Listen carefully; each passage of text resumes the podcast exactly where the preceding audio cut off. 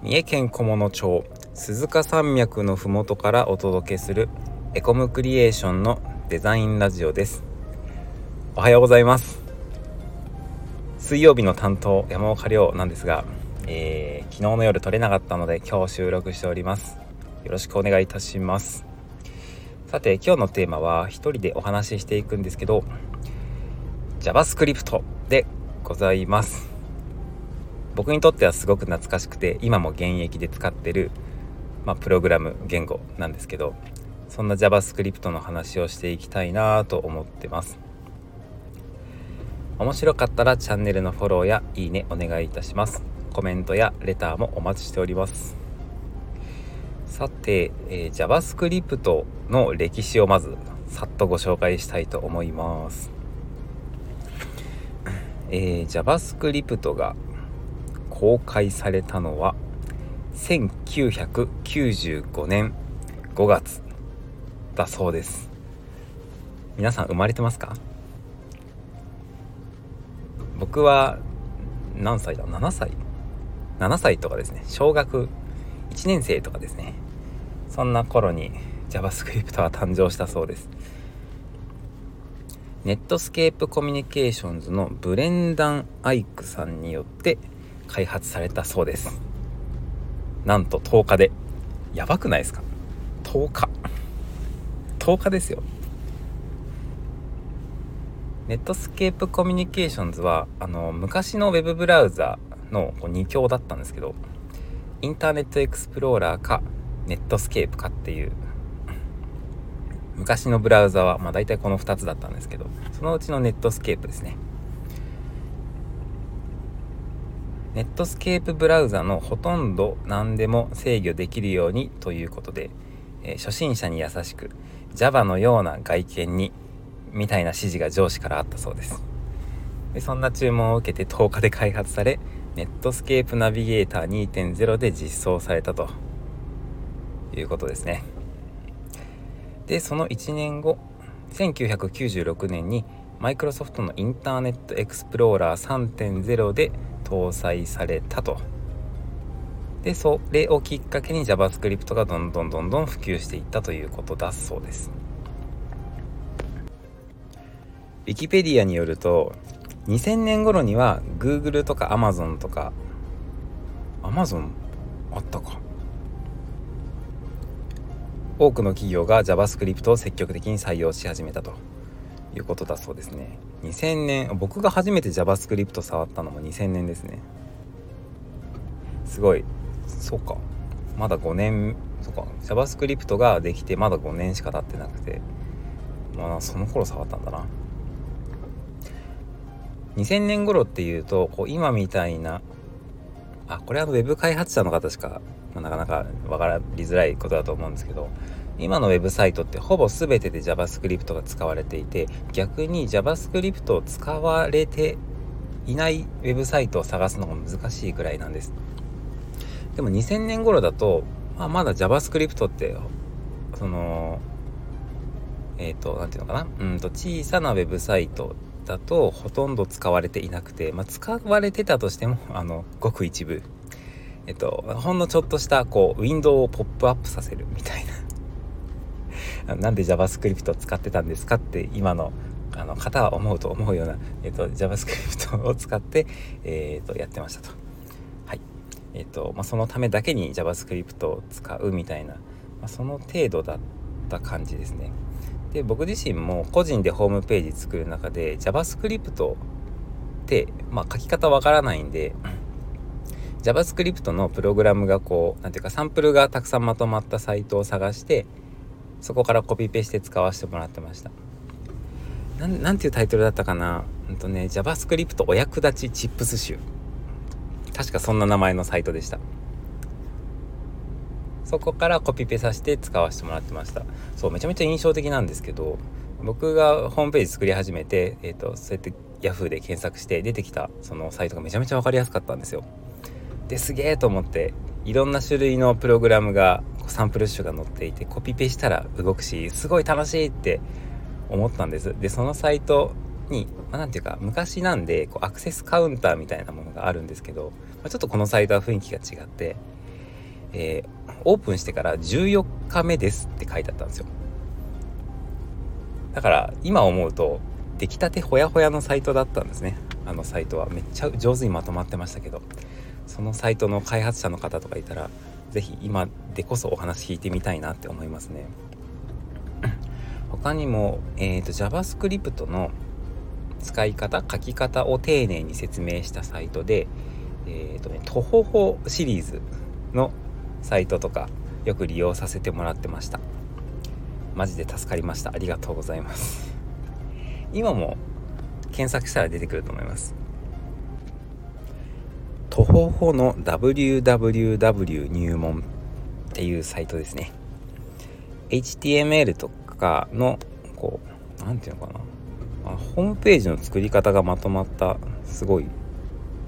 情報たくさんあるサイトみたいな。当時はそんな印象で使わせてもらってました。当時ホームページ作ってた人だともう誰もが知ってるサイトだったと思います。まあ、そんなこんなで JavaScript がいろんなところで使われるようになってこう JavaScript でプログラムを書く量が増えてきたんでしょうね。こう複雑になるので何ていうかこうよく使う部分とかややこしい部分はこうギュギュッとまとめちゃいましょうみたいなそんな考え方で jQuery っていうのが出てきたんですよ。JavaScript ライブラリっていう、ま、ものなんですけど jQuery それがえ何年だ？2006年？2006年。えっ、ー、とウィキで調べました。あ合ってましたね。はい、えー、2006年8月。16年前。jQuery っていう JavaScript ライブラリが登場してこう JavaScript をこうめっちゃ簡単に書けるようになったんですよ。あのメソッドチェーンとか、えっと、AJAX とかまあこう、まあ、今でこそ当たり前なんだけど当時はすごく珍しくて「うおすげえ!」って なんだろういつもすげえってなってる おすげえってなってた JavaScript ライブラリの登場でまたさらに JavaScript がどんどん使われるようになりましたね。まあそんな感じの変化がありつつその中でもやっぱり一番影響が大きかったのって非同期通信だと思うんです AJAX、まあ、つまりそれまでのホームページってこう何かボタンクリックすると画面が移動してこう画面が移動しないと情報が更新されないっていう、まあ、そんな仕組みだったんですけど、えー、まあ、今は何かクリックしたり選択すると画面が移動しなくてもこう情報が書き換わる更新される情報が表示されるっていう、まあ、そういう仕組みでホームページとか作られてましてそれは非同期通信っていう技術を使っておりますと。なんで、えっ、ー、と開いたホームページのこう何かボタンをクリックすると、えー、こう何て言うかな？えっ、ー、と説明。日本語、えっ、と指示が飛んで指示。この日本語どうなんだ、えー、そうクリックすると指示が飛んでサーバーからお返事が返ってきてこうブラウザにこうその欲しい情報だけ表示されると。なんで、えーと、同期通信に対して非同期通信って言うんですけど、ま、非同期通信、まあ、この機能を AJAX って言いまして、えーと、これ略称なんですね。アシンクロナス JavaScript&XML の略で頭文字取って AJAX です。